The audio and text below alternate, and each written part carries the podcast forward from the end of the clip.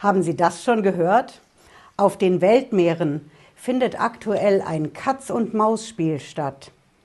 Die westlichen Staaten machen Jagd auf die russischen Oligarchen, genau genommen auf die Superjachten der Oligarchen.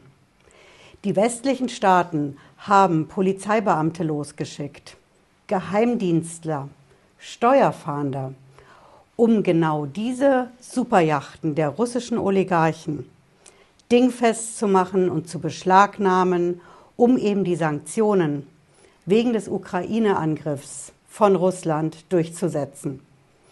Ich verrate Ihnen in diesem Video, was genau die Schwierigkeit für die Fahnder ist, aber wie die Fahnder das auch locker lösen können, auch wenn diese Superjachten auf den karibischen Inseln registriert sind und offiziell gar nicht den Oligarchen gehören.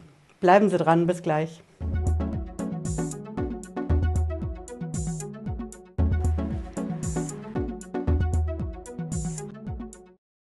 Hallo und herzlich willkommen.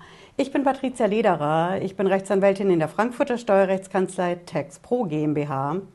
Wir nehmen heute zusammen die Superjachten von Russlands Oligarchen unter die Lupe und wie die Behörden versuchen, diese Superjachten dingfest zu machen.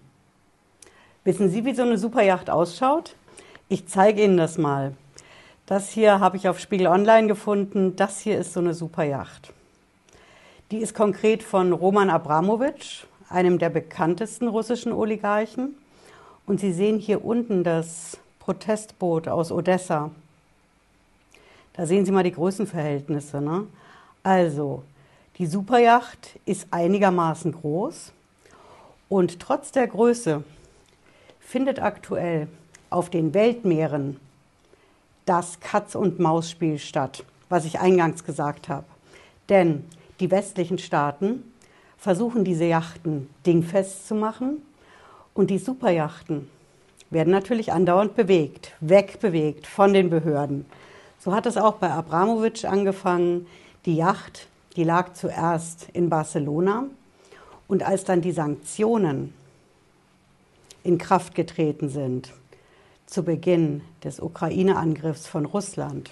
Ne? Als diese Sanktionen kamen, hat die Superjacht direkt abgelegt und ist über Umwege letztlich in der Türkei angekommen. Und da liegt sie jetzt in Bodrum vor Anker und die Protestler sind auch da. Aber wieso ist es so schwierig für die westlichen Staaten, diese Superjachten dingfest zu machen? Der Vermögenswert ist ja enorm. Über 500 Millionen soll allein diese Abramowitsch-Yacht wert sein. Also wäre der Effekt ja schon da, wenn man diese Yachten beschlagnahmen könnte. Die Schwierigkeit bei den Superjachten, die ist, dass die Yachten erstens mal in Ländern zugelassen sind, die keine Transparenz haben, was die Eigentümer angeht und die auch sonst eher als Steuerparadiese bekannt sind. Viele Yachten sind in der Karibik zugelassen, auf den Bahamas, auf den Cayman Islands. Das ist also Problem Nummer eins. Sie haben eine Zulassung in einem Land, in dem es nicht so direkt eine Zulassungsstelle, so wie bei uns in Deutschland für Fahrzeuge gibt, sondern es gibt zwar etwas, was sich nennt wie ein Handelsregister, aber da steht nicht drin, wem die Yacht wirklich gehört, sondern da steht die Briefkastengesellschaft drin, auf die die Yacht läuft. Und diese Briefkastengesellschaften, da ist der Name wirklich Programm. Die haben kein eigenes Firmengebäude, kein Büro, sondern die sitzen in Supermärkten zum Beispiel. Vorne am Supermarkt haben sie eine ganze Front, 200, 500 Briefkästen. Einer der Briefkästen gehört der Firma, der diese Superjacht gehört. Also Punkt 1, Sie haben Briefkastengesellschaften. Und Punkt 2, diese Briefkastengesellschaften, die sind gerade in der Karibik zwar in so einer Art Handelsregister eingetragen, das aber nicht zu vergleichen ist mit dem, was wir hier in Deutschland Handelsregister nennen. Sie können ja hier in Deutschland ins Handelsregister öffentlich reinschauen, okay, gegen Gebühr. Dann sehen Sie immer, wer ist GF, Wer ist der Geschäftsführer? Sie können sich auch die Gesellschafterliste holen. Alles online. Sie können auch ins Transparenzregister schauen. Wem gehört die Firma denn wirklich? Wer steht dahinter? Aber all das haben Sie in der Karibik nicht. Das haben Sie in den Ländern, in denen diese Superjachten registriert sind, nicht. Sondern Eigentümer sind Briefkastengesellschaften und Geschäftsführer, Manager dieser Briefkastengesellschaften. Das sind sogenannte Seriengeschäftsführer. Das heißt, ein Geschäftsführer macht den Posten für 200 Briefkastengesellschaften, was nicht weiter schwer ist, denn die Briefkastengesellschaft hat ja kein wirkliches Geschäft, um das er sich kümmern muss. Letzten Endes steht der GF dort auf dem Papier, analog, digital und das war's. Und genau das macht es so schwierig für die Ermittler, die wahren Eigentümer hinter diesen Superjachten herauszufinden. Aber so ganz unmöglich ist es nicht. Ich verrate Ihnen mal die Ermittlungsmethoden, die das Finanzamt in Deutschland anwendet. Und deutsche Steuerfahnder sind mit dabei bei der Jagd auf die Superjachten von Russlands Oligarchen. Denn die Steuerfahnder in Deutschland, die schauen sich immer drei Punkte an, wenn sie herausfinden wollen, wem dieser Wert, die 500 Millionen Superjacht, wirklich gehört.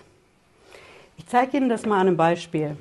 Sie können auch Ihr Handy nehmen. Ich habe jetzt gerade keine Superjacht zur Hand, wenn Sie das Handy nehmen, es gibt drei Faktoren für die Steuerfahndung. Der erste Faktor ist, hat denn derjenige, gegen den wir ermitteln oder den wir hier festsetzen wollen wegen der Sanktionen, hat er das Eigentum an dem Handy? Das klingt erstmal einfach. Was ist Eigentum?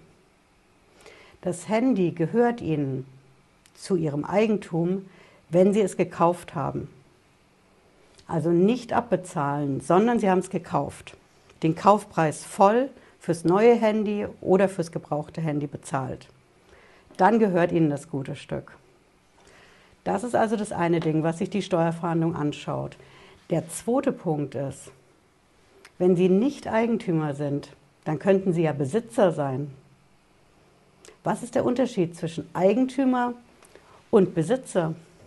Gar nicht so leicht. Ne? Ich verrate Ihnen das, ein Besitzer muss nicht Eigentümer sein. Stellen Sie sich mal vor, ich habe mir das Handy von einem Kollegen von mir geliehen. Dann gehört es ihm, nicht mir. Dieses Handy. Ich bin aber trotzdem der Besitzer, die Besitzerin, denn ich habe es jetzt in der Hand. Auch wenn es mir nicht gehört, kann ich damit jetzt machen, was ich will. Ich kann es weiterverleihen. Ich kann es verschenken. Wie es das rechtlich aussieht, steht auf einem anderen Blatt. Ich kann damit aktuell machen, was ich will. Ich kann es auch fallen lassen. Ich besitze das Handy, das heißt, wir Juristen nennen das, ich habe die tatsächliche Verfügungsmacht, weil ich es eben in der Hand habe. Also besitzen ist nicht so viel wie Eigentum. Eigentum bedeutet, es gehört mir wirklich, aber besitzen bedeutet, ich habe es aktuell in der Hand und kann damit auf den ersten Blick tun und machen, was ich will. Und genau da sagt die Steuerfahndung, okay, wenn einer was besitzt, dann können wir das ja auch erstmal beschlagnahmen. Wem das dann letztlich gehört, das klären wir dann in dem nächsten Schritt. Die Schwierigkeit jetzt bei den Superjachten, die besteht darin, beim Eigentum, da greifen die Ermittlungsbehörden ins Leere. Denn das Eigentum steht ja einer Briefkastengesellschaft in der Karibik zu. Der Besitz hilft auch nicht wirklich weiter. Oder glauben Sie ernsthaft, dass auf einer dieser Superjachten einer der Oligarchen direkt drauf sitzt, dem die gehört, wo man dann sagen könnte, hier, du bist hier. Und weil du den Besitz hier hast, beschlagnahmen wir die Yacht? Geht auch nicht. Und jetzt kommt die dritte Geheimwaffe von der Steuerfahndung. Und dieses Ding nennt sich nicht Eigentum und auch nicht Besitz, sondern das nennt sich wirtschaftliches Eigentum. Wenn Sie jetzt sagen, okay, Frau Lederer, das ist ja Steuersprache, Eigentum ist Eigentum. Wirtschaftliches Eigentum, was soll denn das für ein Rechtsbegriff sein? Ich verrate Ihnen das. Das wirtschaftliche Eigentum ist ein Argument, was die Steuerfahndung immer dann bringt, wenn sie es mit Briefkastengesellschaften zu tun hat. Stellen Sie sich einfach mal vor, dieses Handy gehört nicht mir und auch nicht meinem Kollegen, sondern einer Briefkastengesellschaft. Wissen Sie, was die Steuerfahndung dann macht? Die sagt, okay, hier sind Sie, Frau Lederer. Dazwischen hängt die Briefkastengesellschaft und hier ist das Handy, unsere Superjacht. Die Steuerfahndung geht dann hin und sagt, diese Briefkastengesellschaft, die gibt es gar nicht, wir gucken da durch. Die ist, so nennen wir das in der Steuersprache, transparent, inexistent für Steuerzwecke. Das heißt, die Ermittler tun dann so, als ob es die Briefkastengesellschaft, obwohl sie registriert ist und eingetragen ist, Bahamas, Cayman Islands, wo auch immer. Das Finanzamt ignoriert die und schaut direkt durch. Als ob es sie nicht gibt, weil sie eben transparent ist. Und wenn das Finanzamt das macht, dann verfolgt das Finanzamt alle Bewegungen und Zahlungsströme, die zu unserer Superjacht führen, zurück und kommt auf diese Weise zu dem wahren wirtschaftlichen Eigentümer. Jetzt werden Sie sagen, okay, das mag ja alles in der Theorie so sein, aber wenn das Finanzamt das vermutet, was kann man dagegen eigentlich argumentieren? Können diese Oligarchen dagegen auch argumentieren? Ist eine ganz schwierige Frage. Die Sache mit dem wirtschaftlichen Eigentum. Seit Jahrzehnten beschäftigt die uns Steueranwälte hier in Deutschland. Denn das wirtschaftliche Eigentum können Sie nicht immer so ohne weiteres vermuten als Ermittler, als Steuerfahnder. Das wirtschaftliche Eigentum bedeutet im Endeffekt, derjenige, der hinter dem Handy, hinter der Superjacht steht. Und auch wenn dazwischen eine Vielzahl von Briefkastengesellschaften steht, ist es doch letzten Endes der wirtschaftliche Eigentümer, der sagen kann, ich entscheide jetzt, was mit der Superjacht geschieht. Wohin fährt die? Wo geht die vor Anker? Wo legt die an? Und auch wenn dieses Recht, was ich habe, nirgendwo auf dem Papier steht, dann kann ich trotzdem bestimmen, was nach meiner Entscheidung zu meinem Belieben wann mit meiner Superjacht passiert. Das ist das wirtschaftliche Eigentum. Es klingt komplizierter, als es ist. Stellen Sie sich einfach mal die berühmten Schwarzkonten in der Schweiz vor. Damit hat dieses wirtschaftliche Eigentum bei uns angefangen.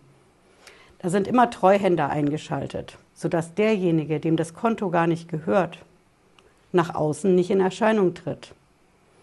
Aber es gibt diesen Menschen. Es gibt den Menschen, dem das Konto in der Schweiz wirklich gehört und nicht den Treuhänder und auch nicht die Schweizer Bank, sondern eben der, der ganz am Ende letzten Endes entscheiden kann, was passiert mit dem Geld. Genauso wie mit dieser Yacht. Und dieser Mensch hat dann das wirtschaftliche Eigentum. Der Bundesfinanzhof, unser höchstes deutsches Steuergericht, der sagt dazu, wirtschaftlicher Eigentümer ist derjenige oder diejenige, der im Konfliktfall, wenn es hart auf hart geht, so wie jetzt mit den Sanktionen, durchsetzen kann, was mit seinem Vermögenswert passiert. Und genau das ist das, was ich Ihnen gesagt habe, wer letzten Endes entscheiden kann, ob diese Superjacht jetzt in der Türkei bleibt oder vielleicht einen Abstecher macht in Länder, die noch keine Sanktionen gegen Russland verhängt haben und gegen Russlands Oligarchen. Zum Beispiel die Seychellen. Da liegen ja gerade einige Superjachten vor Anker, Malediven genauso. Diese Entscheidung trifft nicht die Briefkastengesellschaft in der Karibik und auch nicht der Seriengeschäftsführer, der den Posten für 200 Briefkastengesellschaften macht, sondern die Entscheidung, wo die Yacht anlegt, wo sie hinfährt, die trifft nur der wahre wirtschaftliche Eigentümer. Und das ist eben der Oligarch, der hinter der Superjacht steht. Und genau das ist der Grund, weswegen aktuell die internationalen Ermittlungsbehörden nicht nur mit Polizeibeamten zusammenarbeiten, mit Geheimdienstlern, sondern vor allen Dingen mit der Steuerfahndung. Denn die Steuerfahndung ist spezialisiert darauf, dieses wirtschaftliche Eigentum zu ermitteln. Wer denn am Ende wahrer wirtschaftlicher Eigentümer ist. Wir schauen uns auf jeden Fall hier auf dem Kanal an, wie das genau weitergeht und ob diese Superjachten letztlich festgesetzt werden können oder nicht. Ja, ich hoffe, Sie haben was mitgenommen heute. Wenn Sie mögen, sehen wir uns spätestens Freitag 18.30 Uhr wieder. Bis dann, machen Sie es gut. Ciao.